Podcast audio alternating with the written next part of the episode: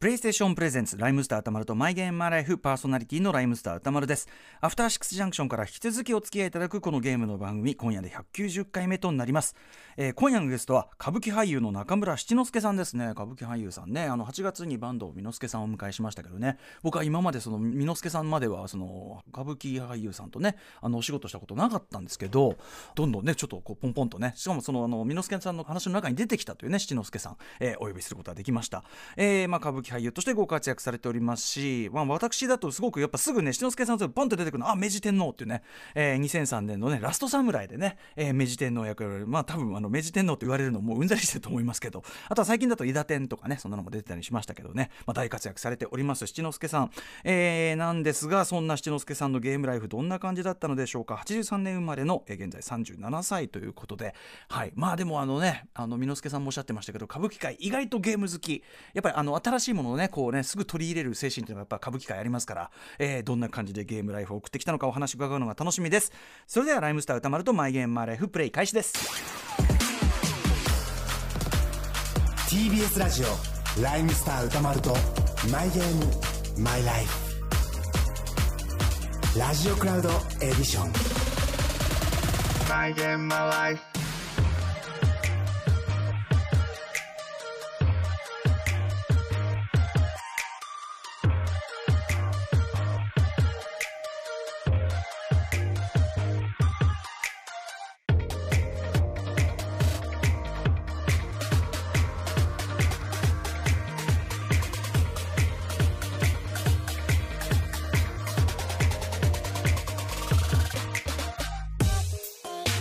この番組はゲームの思い出や今遊んでいるタイトルについて語らうゲームトークバラエティー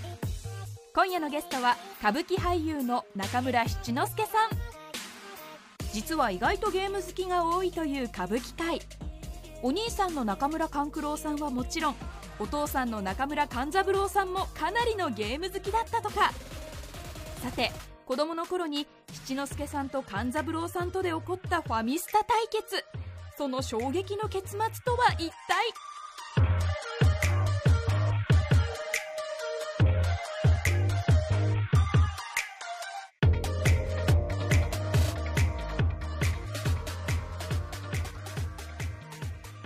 はいそれでは今夜のゲストは歌舞伎俳優の中村七之助さんですいらっしゃいませよろしくお願いいたします。はい、はじめまして、よろしくお願いします。はじめましていやー、あのー僕、あの、8月にですね、はいえーまあ、同じく歌舞伎俳優のえー坂東美之助さん、お招きしてお話を伺って、で、坂東さんの口から、その、まあ、とあるゲームエピソードで、はい志の輔さん の話題が出たんですよ。悪いエピソード。あまりいい話じゃなか った。あまりいい話じゃなかったんですけど。あそうですいや、坂東美之助さんとお会いしたのが、僕、まあ、いろんなこう仕事してるんですけど、はいあの、歌舞伎の方とお会いこう、お仕事するの初めてだったんですよ。あとそうですか短い期間にポンポンとですね、お会いできて、光栄でございます。本僕当はにねこの収録が始まってから言おうと思ってたことがあるんえですけど、えなんですか実はあのもう今死ぬほど緊張してます。おなんでかというと、はい僕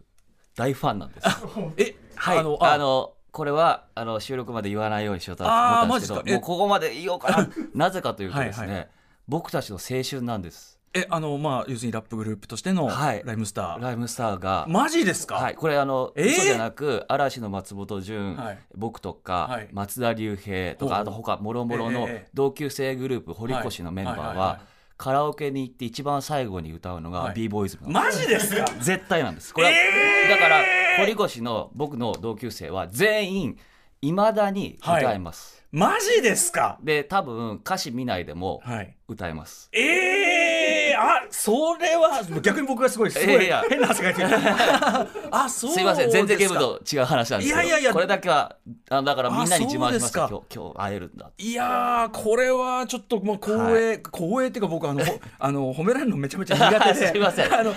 首の後ろに書いたことのない冷たい汗をかけて。いやいやすいませんゲームと全然違うんですけどあーそかいや、でもすごく光栄でございます。あ、はいそうなんですね。そうそなんですうか、現在37歳いはいらっしゃいますねそうなんですそうか、じゃあ直撃世代なんだ、これが。はい、ねえ直撃でした。はい。じゃ あ、あの そんなことでよあろしのくお願いしま堀越の皆さんにもよろしくお伝えください、は い同級生の皆すさいんませんはいということで、えっとまあ、ゲームの番組なんですけど、ゲームの話こうやってだけするみたいのってあんまないですよねないですさがにね一之輔さんねす。やっぱり今この年になるとなかなかゲームのことを思い出すってこともないんええうんで、うんうんこの話が来た時にええどうしようかなと思ったんですけれども、えやはりね歌丸さんいやいや と思っそうてそういうことではいそれは大変恐縮で光栄でございます本当にね、えーじゃあねえっと皆さんに伺ってるんですけど、はいテレビゲーム出会いっていうかねさファーストコンタクト覚えてたりしますまああのー多分ファミコンなんですけれども、あの CD ロム入れるやつも持ってたような気がしたんだよなああれが後なのかな多分 CD あロムのあ黄色いなんかフリあのあディスクシステムディスクシステムはいはいうんうんが後ですよね、はいファミコン後ですはいもちろんあれもありましたうちに、うんうんうんあの結構揃ってたそうで2つありましたうんね、うんこれはどなたがお好きだったみたいうなちの父親がうんすごい好きだったんです18時代目中村勘三郎さんはいうんあのやはりもうゲームというものがその世代のね、まあ、生きてたら60いくつなんですけど、えええなかったんで、はい多分すごくうん衝撃を受けたんじゃないんですか。なんか歌舞伎界の方ってやっぱりその新しいものに対するアンテナがねすすごかったですごいやっぱあるから実はゲームとかものすごい早くからもうすごかったですうよ、んうん歌舞伎界ですっごい流行ってましたもんうん、あやっぱそう なんだ、はい歌舞伎から結構そのね裏でやってたなんていうのはねそうそうバンドさんでもまあね今みたいにオンラインないんで、うんうんはいもしなんか対戦ゲームがやりたい時えはえ先輩のうちにええ行ったうんうんりして、あの例えば野球のファミスタだったりしたうんはいはいらはいリーグ戦でうんこうやってみたりっていうのはやってましたね、みんへーな。あいいですね、うんこれねあじゃあもういきなりなかなか揃ってる状態という感じだったそんうですでねした。最初にこうじプレイしたというか遊んだのとか覚えてますうん多分ですけれどもやはりあのいろいろソフトはあったんで、うんでも一番うん多くやったのはやっぱりドラクエですかねドラクエ3かな、年齢的にはドラクエ3からそうですねドラクエやっぱねそのちっちゃい子にはちょっと難しいですからねそうですね、うんすでも3おいくつぐらいでやられたんですか僕は小学校ん56、6年じゃないかなと思うけあー結ど、構うんうん上になってからでした、うんうんうんどうですかそのやってハマったポイントとしてはいややっぱりうんあのキャラクターの、まあ、鳥山うんう明ん先生ええのデザインもうん素晴らしいですし、うんうんもう一つ一つこうす突き進んでこの敵を倒していく快感、ええで自分が強くなっていくっていんうんううんう快感がすごかったですね、ええエピソードも面白いですし、はいドラクエ123って一応ねうんつながりですもんね、これはいね、そうですねじゃあ後から12もやったみたいなそうですんうんで1はあのあそうなんだベギラマが最強呪文なんだとか、うんうんうんなんかすごい簡単じゃないですか、はいはいはい一番ねこうハードルを下げてますからね、ハードルに日本に RPG を広めるための、そうですすよね、だなんで1はとってもなんかあ簡単でいいなと思って、舐めて2に行ったらええ3より難しいっ ていうはいむちゃくちゃ難しいあそれからあの復刻版みたいのでええこういろいろなソフあのスーパーファミコンであったりいろんなので出たじゃないですうかんうんワンツースリーはい抱き合わせーてとかえーはいなんでその時には2クリアできたんですけえどえ当時のそのファミコンのうんうんう2ん最初はできなかった、忘れましたけど橋渡るんです最後ねうんうん橋渡って魔王の確かあのところに行くんですけうどんうんそこの敵たちでもううん手前で手前ラスボス手前ででもすっごい強くてうんうんびっくりするぐらいそれでもう断念しましたでもやりようもないぐらいだったやりよう当時がなはいでレベルが上がんないんですよ、うんうんにうんうんもう上げようもないぐらいの、うんなんでもうあこれはちょっとって言ってまあちょっと精神力がうんうん持たなかったはい覚えがありますよね。えー昔はねやっぱり自力無理でしょっていうねそうねまあ、だからこそこう攻略本とかねあー皆さんやったんでしょうけどありましたけどね攻略本見たりとかなかったんですかありました、うん僕攻略本は出たらすぐ買っちゃう派です、これ2はでもそれでもダメだったんですあれ2はだからその当時は攻略本って存在知らなかったああんーですそういうことだ、うんなるほどなるほど自力でぶつかっよてそう自力でぶつかって無理だったみたいな砕け散るっていう感じでしたねあーあとねご兄弟もいらっしゃるあのお兄さん、勘九郎さんとかねうんはいそうですねご兄弟とやったりとかっていうのはあのやはりこれは対戦ゲームファミスタが、おさっきも話しましたけど、うんうんはいはいファミスタが多かったですね、ええええフもァうミスタでじゃあも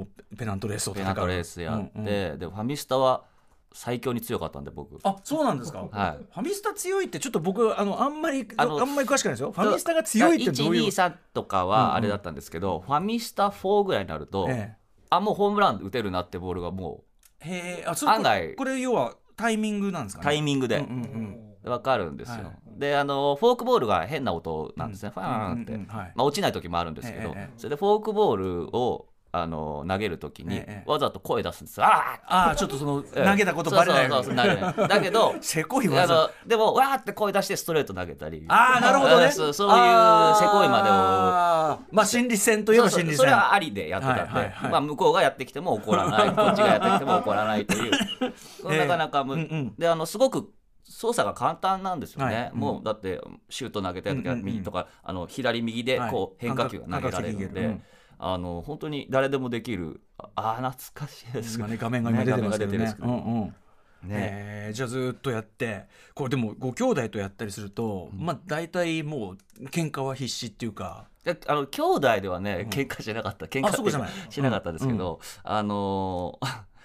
うちの兄が一番弱くて、うん、で父僕だったんですようん、はい順番ははいで僕と父がずっとやってほうほうてでうんもう一勝負もう一勝負って、うんうんではいいいですよっつって、はいはいもう完膚なきまで 叩きのめすというですよへえで次の日が学校だったんで、ええ学校なんでもう寝ますってうん言って、僕は部屋に帰ったら、ええじゃあ今度はあのうちの勘九郎を、うんうん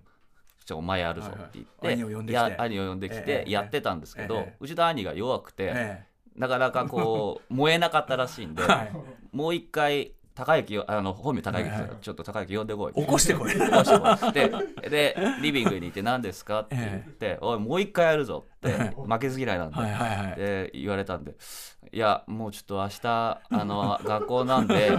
寝ます」って言った瞬間えにソフトパーンって取って、ええ外にバーン投げて「こんなゲーム二度とやるか!」って,、っていうぐらいあの大人げ大人ないげない。大人げないにも程があるっていうかすごいやっぱすごいですねやっぱねそのゲームですら負けたくない負けず嫌いっていうかそうそうへえそういうエピソードありますけどでもお兄さんもね勘九郎さんもいい迷惑ですよねいい迷惑ですよねなんか ねなんか巻き込まれただけっていうか全部もうだってその次の日もちょっと若干怒ってましたよね、これお子さんとしてはこれだからもうなんていうかなそのあの歌舞伎俳優さんとしてのそのあれとしてもどうなのそういうこうその時はびっくりし大ました人大人親 その時はびっくりしましたけど後々考えるとなんか子供みたいでかわいそうだなと思って、そんなこう、はいゲームでうんうん子供と真剣にこうなんはかい遊べるっていうのが、うんうんああ僕にはできないな本当にね本当に入り込んでるわけですもんねやっぱねそうすごかったですね面白いなあとやっぱりそのね美之助さんの時も思ったけどやっぱりその歌舞伎のその家系の皆さんっていうのはなんか打ち込むっていうかね、打ち込んだ時の集中度みたいなのやっぱありますよねすごいすごいですね、うんあうちうちはそのそれこそそれじゃないですけど、信長の野望とか、ええええあのずーっとやってましたもんうね、んうんもう夜中パッと起きると、ええこのリビングの方からゲームの音が流れてて、うんうんはいああ今日もやってるなと思おって、じゃあ相当まあだから、まあ、お兄さんも含めれば相当ゲーム環境っていうかゲーム環境は整ってました、いいですねやっぱねそうじゃあなかなかそのハードとかソフトとかも割とあとどんどん買っていく感じでしたそうですねあの、うん欲しいあだまあ自分の好きなジャンルしか買わないですけれども、うんうん広くはないですうんね、うん、じゃなあんで多かったのは RPG とかやっぱ RPG だったりシミュレーション、あの歴史シミュレーションあーはいはいあるじっくりできるようなやつねアクションかっていうのかな、うんうんあのだったり、まあそうですね、ん大航海時代とかなんかそういうのも好きだったんで、おー歴史大航海時代とか、うんうんあのあと三国志はい、うんとかそういうのがうん父親すごい好きでしたね、うんうん僕もそれが好きだまあもちろんスーパーあのマリオだっうんうたりんありましたけれども、ううんうんうんちになかったのはねあのぷよぷよとかはい落ち落ち芸落ち的なゲーとか、うんうんうんああいうのなかったですねパズルだとあかー謎解きみたあいなへーこれだから主にやっぱ勘三郎さんの趣味の趣味反で映すねなんですかねこれね大航海時代大航海時代であそうそうそうそうそうすこれねちょっとわあの、うん大人向けちょっだったとそうですねええ絵柄がね、うんこなんかれすごく大人向けでうちの父親はすごいやってましたこれでもそのお父様がねそんなにハマっちゃってるってことは普通こうゲームやりたての時小学校とかね、はいはいそれからそれより下とかはあのゲームの制限とかね、うん一日何時間とか普通こうありがちなんですけど僕はんなかったですね、はいまあそりゃそうですよね、本人がそこまでだからそうそう逆にそのゲームは1個なんですもんねそうゲーム一個ですだからその逆にみんなやるからそこじゃないですかやだっかぱらり。あのうちの父親は舞台終わってからなんえで、えはいはいやるのが10時ぐらいからあそうかそう夜か、がはいはいだから僕たちは学校終わって、うんうん夕食までやる、ええ時間帯がそうか。でうん食べてもやっぱり寝るじゃないえですえか、ええでうちの父親は10時から食事家でして、ええ11時ぐらいからああやり始一め人たの時間やり始めて、うんでももう稽古とか だから寝ないでやってる寝ないでやってだからまあうんうん稽古、まあ、もちろん稽古は優勢なんですけど、うんうん稽古をしてそのうんビデオとか撮ったのをはいはいあだそうかいうらの見てあそういうのもやってそれでやってからやってましたね何朝までから何まで来るでしょうからねすごかった大変ですよねこれねそのでも夕方のその時間帯でお兄さんとはやっぱり取り合いじゃあないんですのかうちの兄はうんあまりそこにうん興味がなかったと思います、あそうなん意外とそこは淡白だうんうん淡白なんで、あのーそういうので喧嘩になったことはなかったかなうんあんまり、えーうんでまあ篠介さんねそのさっきの、はい、コツをつかむのがうまいみたいなのあるんですかねじゃあねファミスタとかああとみんなのゴルフとかね、ミンゴルはい、うんうんみんなのゴルフはやりましたね、うんうんうんうまかったですかやっぱり最高がマイナス23っていうのがおおそれってえ最高でしたアえじゃあもうほだからほとえっとパー5は全部イーグルで、うんイでーグあルの全部イーグルで、うんうんえーパー4はもちろんバーディーで、ん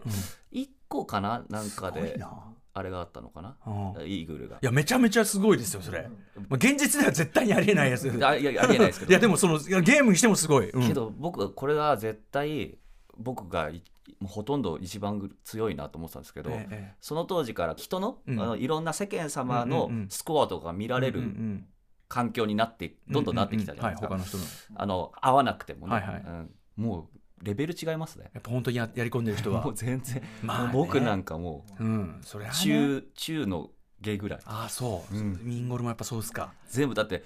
パー4で全部イーグルとかはいはいやってる人いますからね、まあねそればっかりやってんでしょうねもうちょっとそれには勝てない な一応そういうことにしておきましょうっていうね、うん、じゃあ、えっと、そういう、まあ、非常に、まあ、恵まれたゲーム環境の中、いうんこうちょっと記憶に残ってるハマったゲームとかありますか、そうですねやっぱり「ドラゴンクエスドトラがク」エドラクエは3から入って12とやってその後もうずっともナンバうリンずグっとやってます、うんであのピレフンのうんうん CM もやらせていあたあだそいうて、そそううそそううねそんぐらいだからねドラクエ好きっていうのは、ね、 11まで、あでもね1個やってないんだほあのねえーなセブンの,、はいはあのちょっとこう立体的になったっていうううんうん時があったんですよ、絵面が石板集めてなんはいはかいっていう、えー確か、うん確かそうだったんですけど、はいそれはやんなかったですね、うんなんか難しかったような気がしますプレステ最初のドラクエっていうことなんですかね、うん、うんでもちょっと確かにその上上から見たああいう絵じゃなくなってちょっとやっぱりそうそう斜め斜めのこの 3D っぽいっていうか、これがね、うんこれはねやらなかったんだよな、うんまあお忙しくもなってきたでしょうからねちょうどねそうそうそうやっぱりね、うん、ちなみにあの世の中ドラクエ派か FF 派かみたいなのもあったりしますけど両方やるんですけど、両方はい両方やるんですけどやっぱりドラクエかな、うんファイナルファンタジーもちろんやはってますどのはもう一通りやってる一通りやってます、ファイナルファンタジーもねあのこれすいませんね僕あの聞いてる人はねはいまた言ってやがると思うけどええドラクエも FF もすいませんやってないですよ、うん初心者以下ですよ、ええもう大体知識はあるんです FF は FF はねナンバリングごとにまた全然違うわけですもんね、そうですね、うまあいや映画はちょっと大人向けうんな人間心理だったりすることがすごく深いかったりするじゃないですえか、でそういうところはあの面白いなと思いますけど、やっぱりなんだろうな僕は鳥山明先生の絵が好きなのかな、うんうんうんなんかモンスターの感じとか、はいうんうんうんまあ、あと簡単さ手軽にできる、ある程度のその間口の広さみたいなとこが、がちょっとあのやっぱり「うんファイナルファンタジーと」うんまあでもかっこよかったかかっこいいんですけどね「うんうんうんファイファイナルファンタジー」もねやっぱね、ドラゴンクエストに対するね、まあ、カウンターというかね、そうです味ねが出たやっぱり召喚獣とかたまんないですしねちなみにドラクエは、それだけお好きなドラクエだと、一番好きなナンバリングっうて、んまあ3か5かうん、まあ5はすっごいやりました皆さんねやっぱ一番人気は多分5ってことなんでしょでうけすどね。ねやっぱうんり結婚とか、天空の悩みね。うはんいそのそんな選択なかうっんたじゃないですか、まああれあったんでしょうけど、うんうん知らなかったんあはいはで、いまあ、その、はい、マルチというかね、はい。何結婚とかって、うんうん主人公石になってえみたいな、うんうんだすごくなはんかい展開がうんうん読めなかったというはか、あの今までにない感じだったんで、その主人公が勇者じゃないってういんうはいこともそうそうそううんなんか、うんな確かになか新鮮なね、うん、新鮮だったんでやっぱ RPG がちょっと成熟してる感じしますよね、うんやっぱね。なんでそれはすごく面白かったなと、今考えるとその花嫁選ぶってお前どういうどういうけどういう条件なんだよそうっていいうやだから両方ともいい人なんで、 ねえどっちかがなんかこうね今時はちょっと問題になりそうなぐらい問題になのり、うん、でなんかあの最近だと3人になったりしはまいすそうもう一人からねねもう一人、はいうんそんなんすごいなとハーレムものでもあるっていう かねあるそうねそう粋なもんだっていうことですけどね、うんまあまあでもねそっかドラクエずっとやられてて、はいあと他にこうどんなのやられてた記憶に残ってるのありますかうんあそう超魔界村ね、うん、あはいはい激ムズあこれこれ、うんこれはもうもうちょっと、魔界村シリーズって基本的に全部難しいですよねやっぱねこれはねもう3面ぐらいまでしか行ったことなういです、んもうしかも超魔界村なんですもんね超魔界村うんうんこれはちょっと無 理ですよ、だってわかります装備いっぱい揃えてもうんうん1回当たったら、まあはい盾だったらまあ盾とう、んあ縦装た備がある盾装備だったら盾がまず壊れるんですけど、う確か、はいそうでで鎧が壊れて、ええ裸になだからうん3回当たったらうんうん死ぬんですけど、まあじゃあまあねマリオとじゃあ一緒じゃんって、うんうんうんでも全然レベルが違うんだよねこれ。んなんかあのーい要素がやっぱ多いっていうかねいろい地ろ面すらすっげえ難しいじゃないですうんか。うん、あの攻撃が要するになんかこう全面的にこう縦も横もなそう来そうそうるみたいな縦も横も来るし、なんかあのうんすごい変な動きするじゃないですか、あうんうんのうんもう主人公自体もはいなんかコントロールが難しいし、うんうんはい敵もなんかすごいいやらしい、ん いこやらこしい絶対無理だろうっていうとこ ろから攻撃してくるんで、はい、これは難しかったな。でこの難しさとこのホラー的な世界観が相まってなんかものすごい嫌だなってそうい嫌うだそうそう嫌だなっていう感じイラがッとする、うんだからそうっすよこねれでもこれはお家にあったんですかねありましたありました、うんうんこれはあのなぜか無理なのにやりたくなるうんうんあまあそのもちろん難しさが魅力のねタイプのあるんですどけどなんかやりたくなるうんうんこれの今見てる画面なんかわざわざ木で伝めてなんか見えづらくなってるし もうそうそうそう もうもうこれ一面ですからねひどい これはひどいしかもなこれはひどいボスまででボスもまたいやらしい、ボスなんですよ鳥のあーなんかくちばしがピューっての伸びてきて、うんうんうんはいこれ一面のボスじゃだって、うんスーパーマリオ可愛くないですかボーボー上とでうん火まやあって、まあまあまあクッパ、はいあのクッパに触らないで斧やればうん死んでくれるじゃないですか、はは一発で、うんうんこれそんなあの、うんないですもん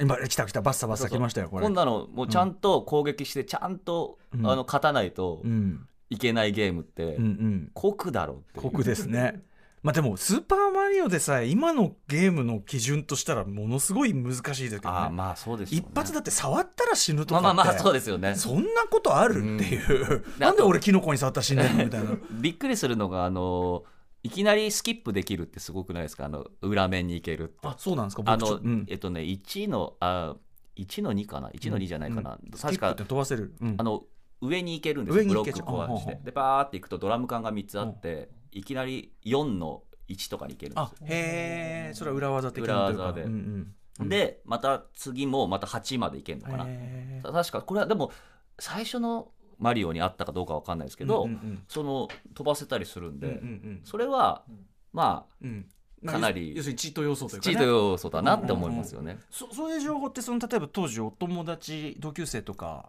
あそうですそうでとす。やっぱり交換したみたいな感じですか、うん周りもあのみ上み結構やってた上行くとあうんのドラム缶あって、はいで行けるよとかうんうんはあの情報交換しましたね。世代的にやっぱ周りみんなもうファミコン持っててっていう人が多くなってきた多くなってきましたね。やうんっぱりスでスーファミになって、うんうんスーファミになったらやっぱりもうんバッと普及し始めたじゃないですか。で、ま、もうやってないとこう話についていけないみたいな状況下にはい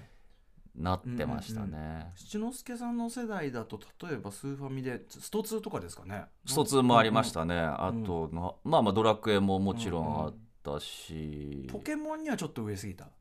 ポケモンはし僕全然わかんないあでーすやっぱちょちょちょこれちょっと上になるとねちょっとだけ上ポですケけモンどはねわかんないですポケモン世ま代ではないんだ、あ、あとまあドラクエ多かったかな、うんうんうん出てやってじっくり今レベルいくつになったとか、そういう話で、はいはいそれで負けないようにうんレベル上げの日を作ってずっとレベル上げするうんうんうんとか、うんうんそういうのはやってましたけどねなるほど。だって、まあ、じゃあそういうドラッグファイナルファンタジー超魔界村。あと、他にありますか、タイトルは。あゼルダの伝説ね、ゼルダ。うん。これはあのやっぱりうちの父親も好きでしたはい。いやあのこれこそなんかいろいろ昔はうん。もっと難しかったし、うんあのそのどこに爆弾仕掛けて、うんうんその割れたらああ開くとか、はいはいそういうのをこう、自分で見つけなくちゃいけない要素がすごく高かったんで、はい。えっとね、トライフォースかな、ゼルダの伝説、うんうん有名、一番有名なやつ、うんあのは本当にやりましたね、うんうんつい最近もやりました。あ本当にへえ、あ結構昔のゲーム引っ張り出してみたいなもあるのんですね、あ今、僕、ちっちゃいの持ってるんであす。あのえっ、とスーパーファミファコミコンンクラシックミニえーとっていうのミニか、うんはいクラクラシックミニ任天堂クラシックミニとかそねれに入ってるんで、うんうんうんやりましたね。まあ、ゼルダの伝説画面出してこますけれどはやっぱりよくできてますよ。うん、あ裏、うんう裏あ鏡を使ってあの、はい表の世界と裏の世界があって、うんうんそこがちょっとリンクしていて、はいそこでその、うんあハートのね、うんあの自分のライフだったりするものも、うんいろんなところに隠されてるんで、はいそのねやっぱり謎かけというか、うんうん謎解きというところの要素ではアクション RPG であり謎解きパズル要素もあり、これはね名作ですよね。ゼルダってこうまあいろいろタイトルあるじゃないですかなんか思い返してみても全部いいっすよね全部いいゼルダってしかも全部それぞれちゃんとそれなりにちょっと違うゲーム性があってそで,、うです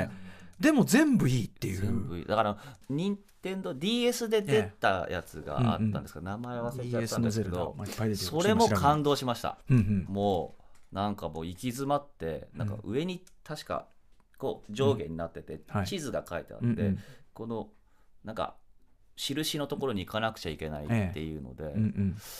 もうどうしていいかもう先に進めなくなっちゃって、うんはいまた詰まっちゃった、あうん詰まっちゃったどうしようどうしようと思って、はいもうできねえやと思って、うんうん DS をパターンと閉めたんですよ、えもういいや、ええええパーンって、はいもうやめたはいでちょっとしてパッと開けたら、はいそのスタンプが映ってたんですよその下の画面にス意味わかります上にあったものが下にこう,、あはいはい DS を閉めたことによってあこっち側にそうそうそうあそういうし仕組み掛けなだんっでたすよんだあなるほどへえそれをやった時にちょっとうるっときましたね なんだこの考えた人っ てちょっとだからその要は現実側っていうかねそそうそうっち側のへえこれはすげえなーと思いましたあねーだからもう要はでもそれって一旦投げさせなきゃいけないじゃないですかそうですねだからもう頭のいい人だったらあこれもしかしてって、うんうんそう自分でもう完全にひらめかなくちゃいけないんで、もでもある程度投げる人がねいたとしてもってことですもうんねそうですそうです、すごいわなるほどねこれはねびっ一番この「ゼルダの謎解き」でびっくりした、もううちの兄貴も一緒にやって、あの兄貴も違うバージョンでやってた、もう興奮して言いましたもんね、見てよこれっていうのをでも本当ね現実側にゲームがそうねそう侵食してくるような感じっていうかねこれ面白かったっすよこれもう一回やりたいなこれ DS のゼルダの伝説無限の砂時計ってやつかなそうすごい面白かった、なんか画面も今見てもなんかか全然可愛いっていうかそうそうそうあの、線引いていくんですよこうやって、あのえこれでも DS でこれ面白かへったなかなかいいですなんか懐かビしいジュアルも相当ちゃんとしてるしそうそうあへのー船がねほ大砲とか撃てるペンでこういくんですか、ね、そうなんですそうなんですあーへえなるほどねこれは面白かったですね、七之助さんでもあれですねさっきから聞いてるとやっぱりあのおお父さん譲りのと言いましょうか、あのく悔しいってなると やめるっていうそう悔しいちょっとや めますよやっぱりもう無理だっていうう、んありますよね投げたくなる投時げたくねな、るうん、じゃああの必ずしも、うんなんていうのクリア至上主義ではないっていうかあそうですねっていうかもう難しいとちょっと、もうできないって、うんまあやっぱりちょっと単細胞なのかいいややいいややあのさ信長の野望とかもさっき、ねはやるって言ってたんですけど、昔の信長の野望ってすごい簡単で、うんうんもうなんかお米のへがうんはい高くなったらお米売ればいいし、はいお米が安くなったらうん買えばいいし、うんうんうんまああとはまあ畑と、うんうんまあ軍事力ええぐらいうんで、パラメータがねそう単純だった、うんで戦えばいいっていう状況下だったんですけど、最近そのそう思って信長の野望をじゃあ例えばプレイステーションで買ったりすると、えもう要素が多すぎ て、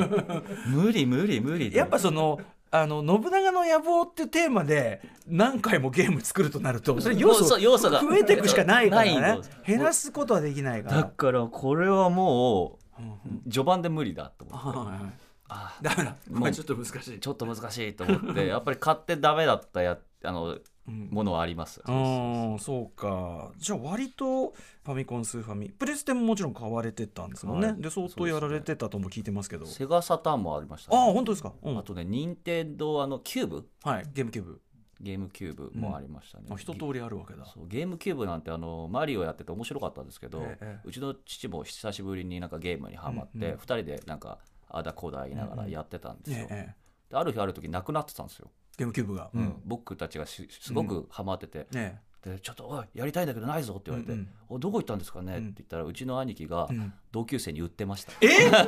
ちょえちょっと待って、めちゃくちゃでしょ なんかすごい話 が話が急に次元が飛ぶっていうか、えそれだなんで？えわかんないですえなんで？え？なんかもうあのあうちにあるよって言っちゃったんじゃないです かうん。ちょっとさっきからで久しぶりにお兄さん登場したと思った勘九郎さん。悪い話久しばっぶかりりに登場したと思ったらひどいひどいでそうそうそうそうやっぱあれですからそのお父さんと七之助さんのそのゲームのねキャッキャッキャッキャやってんのに対してお兄さんがねそうなんですよあまり興味ないんですよ、うんちょっと興味ないとか興味がないんですよ興味なだから興味ないならいいけどうってないいやい本当にちょっとすごいえななんでっていう感じがま本当にびっくりしましたねあれそういうとこあるんですかありますあ神田さりんますちょっとあの変わってる変わってますから ゲームに関してはなんか執着がないんで、もうどうせ大丈夫だろうと思ったんでしょうね、多分やってないでしょやってないでしょって 別にって感じだったんじゃないです かそれはあそうちょっと そうそう斜め斜め上行くエピソードがそうなんで来すてよびっくりしてしまいました、へええじゃあその辺のなんかプレステとかゲーム級、ゲーム級がそのマリオやってた、うんあとなんか覚えてますそのそうですねプレステプレステ何やってるのプレステだったらですねあーまあ「ファイナルファンタジー7は」うんあーやセブンねよくやってましたし、はいあーやっぱ RPG なんですねまああの「バイオハザード」はねおおはいやっぱりやりますよね、うんうんこれも、うん最初に出た時は本当にびっくりしたし、なんだこれって思った覚えでめちゃくちゃ怖かったっすよねめちゃめちゃ怖かっかったですねたあの最初のゾンビと会うくだりとかもう恐ろしいですよねめちゃくちゃ今思い出してもちょっと涙ぐらいでした怖すぎて、えーっていう感じでした もんね、はいで難しいじゃないでむずすいか操作が、はい、あのあえてのラジコン操作というかねね壁の壁の壁の方に向かってもう走っちゃうんですよね。こう走っちゃうっていうはのがね、うんあここここいうん左行って右行ったらね赤いカーペットがああってねもうチェリー覚えてますよねそうこれね。そうそうあと犬犬本当犬は打てないし無理でしょうそんななかなかこれもあの難しいゲームの一つですよね、クリアはされたんですかこれは。クリアはねしてないです 全然してないですししのすけさんとその投げやす さ。いや僕はだそれこのミニ持ってるって言ったじゃないですか、ええええでもやったんですけど、ええダメでした投げダメだ投げやすさの方がこ勝れったはっていうのは難しいまあ辛いんですよ。ただ前編辛いのは辛いんですけ前どね。編辛いですよね、うん。あでもねそれとちょっと似てるという意味では、うんはいメタルギアソリッあドはいはい。これは全クリしましたおーはいさすが。うんびっくりしました、うんこの見つかっちゃいけないってはいいうところの、うんうんであんまり戦わないじゃないですうか,、んうん射撃能力がうんうんそんなに高くなくても、うんうんまはあい進めていける、はいでバイオハザードってやっぱりどうしたって確かに。ね、うんっていうところがあるじゃないですか、アクそこの差だったと思いますメ確かにタルギアソリッドはメタルギアソリッドだったらある意味パズルっていうかちゃんと考えて慎重にやっていけばっていうところも全然ありますもんねそうですよもちろだんかねら。そこでうんあのあまあ狙撃のあの狙撃のなりやり合いとかもあったよ、うんうんうん確かあったと思うまあ、あのあそれもあるけどでもそれもあのメタルギアソリッドさっきのあのゼルダじゃないですけど、あのコントローラーを使ったいかにも小島秀夫さんらしすごいですいいよたずら途中ね、うんあれこれ絶対勝てないじゃんどみうしたたいっにこっちの手が読まれると動かしてるとあそんなのあっでた向こうながこっちの動きを読んでる、うんで何をやっても先を見される、うんこれどうやってやったらいいんだって言ったらあのコントローラーをプレイヤー2にさせる2あそうそうそうそうそうありましたありましたとかあとその念力をね使うその敵がいてでそのコントローラーをね置いてみるできるだけか硬くて平らなところに置くのだかなんか言われて置くとブーブーブーブーっつってあ動くんでしたっけ動くとかそういうあそうそうそう覚え小島秀夫さんもそういういたずらばっか考えてるからこれはでも名作だったなと思いますねやっぱ楽しかったですよね楽しかった、やぱねでまあもう1回しかやってないんで、まあ、そうあんま覚えてないですけども、あのやっぱりスネークの声がかっこいいし、ええ大塚明夫さんがねねすごい、うんあとまあギャグ要素がねやっぱあそうそう小島秀夫さんのしょうもないねありましたよね、うんなんかね面し白ょうもない笑わせをしてくれるいこれいこれって何何作ぐらい出てるもうすごい出てるんですかね、はい、メタルギアだからまあ五いやうーんと5だし、まあ、これソリッド自体が何作目だっていうのがあるからあそうなんですかよはい、だからめちゃめちゃ出てますよねそうか本当にねうん、ちょっとやってみたいなその後もそれぞれにやっぱりいいですけどいいねですかはいうん、操作が難しくなかったらいいなやっぱやっぱちょっと難しくなると投げてしまうという投ねげてしまいます、もうちょっと簡単にしてほし気い持ちメタルギアソリッド2っていうのがあって、ゲーム性は同じっちゃ同じなんですけど2もおすすめしたいなあのつすごいなんかびっくりすあるの若い人が出て若い人が出てるくるそうですそうです刀使う若い人が出てくるんですけどあライデンそれもやりましたね多う分んやりましたうん確かあれ全然覚えてないけど終わりに向けてやっぱりすごいめちゃくちゃなことになってくるんですよ話どうがでしたっけだ途中あの要は命令受けてるじゃないですかずっと、はなんか命令が途中あれ何言ってんのなんか話が通じなくなってきたんだけどみたいな思ってるといきなりゲームが勝手に終わってえあれの俺俺死んでないのになんで勝手に終わったのみたいな、うんどんどんおかしなことになってってそれがゲーム内の仕掛けなんですけどもうクラックラしますよちょっと、えーその仕掛けとかあれもだからそぜれひちょっと僕最後までやってないからあ今でもすごい 歌とそういう系であのあれもやったな鬼はいあの鬼武者鬼武者、はい、うん鬼武者もやりましたね、うんうん鬼武者はね割とこう、まあかき気持ちいい感じの爽快にね進めていけばいいって感じですもんね鬼武者もやったな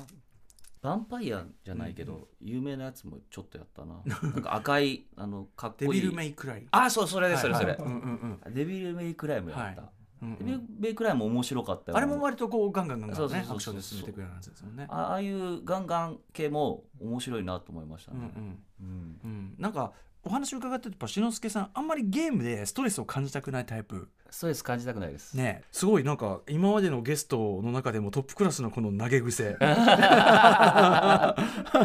投げ癖ありますねねえいやいや僕も分かりますよあのあんまり難かったりストレス感じてると俺なんでこれ何のためにゲームやってんの俺みたいな わねかります気晴らしでやってんだけどみたいなそうそうそう、うんそれがいいっていう人もいらっしゃるんですあよ、の歯応え系の人はいるんですよねあの難易度で僕はもうもう躊躇なくベリーイージーみたいなああ躊躇なく選ぶんですけど僕もですやっぱハードじゃないと嫌な人いるみたいでねまあでもそれがゲーマーと言われる方々なんでしょうね、歯応えがないと嫌だみたいなねだだから多分どんどん難しくなってまあそうそうねですそよねういう人に応えてってのもあるしそうそうそうあとやっぱその信長の野望しかり、うんあのナンバリングが続くと要素を増やすしかないっていう。そうですよね、うんはい、はいはいえー中村俊介の「マイ・ゲーム・マイ・ライフ」前編は心当たりにしておきましょう。ははいい、えーそれではここからリスナーズマイゲームマイライフということでリスナーの皆さんのゲームとの出会いや思い出をメールでご紹介いたします。えー、七之助さんぜひお付き合いください。はいえーっとですね、これはメールでいただいている方ですね、匿名で、えーいただいている方です。深夜帯の頃から毎週楽しく聞いてます。ありがとうございます。思い出ベスト3を発表しますということで、要するにそのとこの方の、えっと思い入れがあるゲームということですかね、第3位、ドルアガーの塔とか、第2位、ボンバーマンとかいろいろ書いていただいて、で第1位が、えーファミリースタジアム、1986年、当時13歳、ファミスタ。えー親友のお父さんは優しかった。中学1年生になり不良でもないが夜遊びがしたいそんな欲求を叶えるべく当時の親友と夜中にファミスタやろうぜと約束その内容は親が寝る夜12時ぐらいにマンション2階の友達の家の窓から入ってゲームをしようという内容、入り込んで泥棒みたいなね、えーもし親が起きてたら電気がついているからその場合は帰るがしかし夜中に家を抜け出す自分も2階の窓からロープ代わりに毛布を垂らして苦労して出てきて脱獄じゃん、えーだからどうしてもゲームがしたい親友の家の窓に、えー見ると、まあ、明かりがついているだが覗くと寝ている彼の背中が見える ああこれは親が起きているのではなく、えー彼が寝ちゃっただけだと判断窓をトントンと叩くと近づいてきたのはバッと思った彼の父 まあ当然泥棒だと思いますからね誰だと警戒して迫ってくる友人の父自分はもうどうにでもなると開き直り「まる自分の名前です遊びに来ました」と言ったら「おおまるくんか上がれ上がれ」と快く迎え入れてくれおたゲーム中はお菓子やジュースも持ってきてくれていい父だなと思った今でもなんであんなに優しかったのか不思議だというね この文章も不思議ですけどいやーああすごいだから普通に行きゃよかったってことなんですよそうねそうでも、どっちかの家庭が、あでもバレちゃったんですかね最終的にどうなんです向か、こうね、のお家にはバレたわけですけどねですね毛布つないで脱出ってさでそこまで危しなくないてファミスタ がってもう制作者さんたちも嬉しいでしょうねこの話い聞やいーたまあら、ね、そうですけど、怪我しないでね、 当然脱獄しか聞いたことないよ、そんなの、僕、つないでなんて、ね。すごいいや、でも優しかった、でも多分、中村家はね、あの寛容だったと思いますけど、やっぱりゲームに理解がない、まあそうですよね親世代は特にやっぱりね、お家も多かったですからね。まあねどどう思ってたんですかね、まあ、よよくないものだとかって思ってたんまであすかそね、のそうですねある年代から上はやっぱりゲームっていうとちょっと眉を潜める傾向はあるかも、だからそんな中でやっぱりね勘三郎さんね、はやっぱりっていうかあれですよねその歌舞伎界のちょっとこうやっぱりなんていうの新しいものをすぐこそううキャッチする精神っていうかねね本当に、まあ、まさに歌舞伎っていうかねそうなんか歌舞伎ってこうゲーム的要素だったりその、うんうんなんかアナログなので、はいなんかそういうのが多いので、うんそこでなんか最初の、まあ、スーパーファミコンだったりファミコンのソフトってそういうのが多かったじゃなういんですうか、んはいそういうので好きになったんじゃないですかね。うんだだしそうですよねあのある意味新しい物語の語り方っていうか、うんってことがあるから、まあ、興味ないわけないとも言えるでしょうしねそそうですれねはね。はい、ということでまあねお父さんが優しくてよかったねと皆さん泥棒に間違われる子にはねくれぐれも気をつけてくだ さい。といったあたりで、え1週目お時間となってしまいました。はいということで七之助さん最後のお知らせ事がありましたらお願いします。はい歌舞伎座であの12月大歌舞伎をやらせていただくん無ですけ事れども、徐々に再開されてちゃんと、はいそうですね8月に再開してですね私は10月も出させていただいて、うんでそして12月なんですけれども、あの第2部でですね「えー星のや」という,、うんうー作品をやらせていただきます。星のやこれどういう作品なんでしょうか。これはあの古典落語の星のやをですね、私がこうあー何か面白いことをしたいなって納涼歌舞伎うんがその若手の歌舞伎の月だったので、ええうーんまあももちろん古典も素晴らしいですけれども、新しくてお客様がうん見たこともないやつをやりたいなということで、はい新作うんで「その星のや」という落語があったんで、あこれは面白いな、落語からね歌舞伎っていうのはね、面白いですそね。の前に、うんあの鶴瓶さんがやってらっしゃった「山名屋裏里」という、うんうんあの落語をうん歌舞伎にしたんですね、うんうんその前の年に。うんうんなんでさそうか落語を歌舞伎にするっていうのもありだなと思いまして、その次の年にこの「星のや」というものをうんあのお願いしうてんこう書き直していただいて作ってしあの中車さんと中川照之さうんうんんうんあのと一緒にやりたいねっていう話をずっとしてたんでうんうん2人でこうやろうと思って作ったのがその星のやなんですけども喜劇ですもうなくだらない喜劇なんでうんうんうんあの初めて歌舞伎見てくださるお客様もうんあのあまりですね歌舞伎の客層の方とゲームのねええその世代といううんかうんゲームをやってるかうんあまりリンクはしないと思うんでいすやけでどもも今時はね若い人もねあやっぱりねそうですよね、うんなんでこの歌舞伎からだと本当にあのコミカルなうん作品なのはでい、難しく考えないで見られる作品になってるんで、ぜひあの面白いですねやっぱ今までなんで逆にありそうでなかったっていうか落語からねあ歌舞の伎へのあるんですけれども、うんうんなんかあのやっぱりしこういうなんていうかな、うんうん何にもないくだらないものうんうんはあんまりなかったんですうんよ。うん あ こうちゃんとこう人情ものだはいったりはい確かに確とかにそうかかそうかいろいろそこにまあ笑いの要素も含まれてるけど人情ももうこれは最初から最後まで本当に本当にしょうもないんだけどあのしょうもないです なんでやっぱりねこういう時代というかなってしまったのであのだから手放しでこううん笑って帰っていただけるような作品の方がいいのかなと思ってはい一部と三部とえー四部にはちゃんとした歌舞伎やっ てますねあの簡単にあの見て、うんほ見たいなっていう人はぜひ二部の方にいやでもそういうねこうフレキシブルに風通しをよくできるとこやっぱさすがですよね歌舞伎ねそうなんです、うぜひお越しくださいもちろん劇場はもう安全対策はい万全でそうですね、はいあの本当にあの歌舞伎座は、うんまあ、僕が言うのもなんですけれども、うんうん